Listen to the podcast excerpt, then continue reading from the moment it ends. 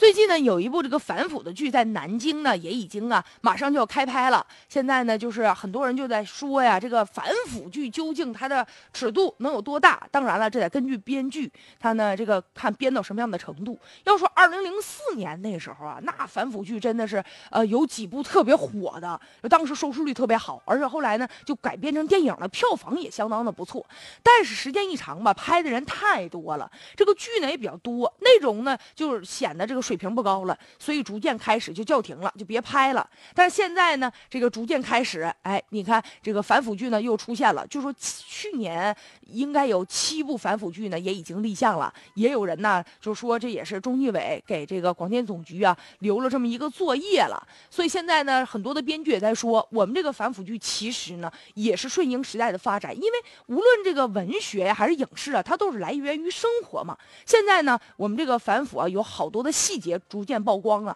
其实这呢也给很多的编剧提供了一些素材，所以呢，在编剧的时候就更能够啊呃把整个人物写得很丰满，写的有血有肉。现在呢，有一些这个编剧就为了把这个剧情啊写得很好，他们呢也深入到这个一线当中去。一方面呢是要跟这个纪检的工作人员要跟他们交流。你比如说，其中有个编剧就讲说，那个我们都知道这个工作人员呢，他们呃要保密嘛。如果说这个侦办一个案件之前，都要买新的手机呀，一些通讯的设备呀。等着这个比如案件，呃结束了，他们要将这手机啊销毁。这销毁可不是咱们想象的，就把卡扔了，不是的，这可能连整个这部手机都要放到碎纸机当中啊，把整个这个手机都要碎掉。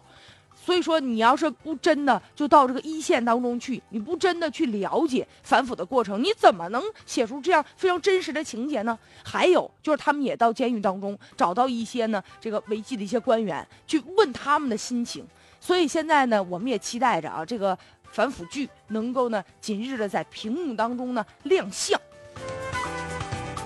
其实相比那些泡沫剧呀、什么偶像剧来说，我们更希望有一些针砭时弊的、有些社会性的新闻性的一些这个电视剧啊，能够给我们的这个荧屏提供一些营养。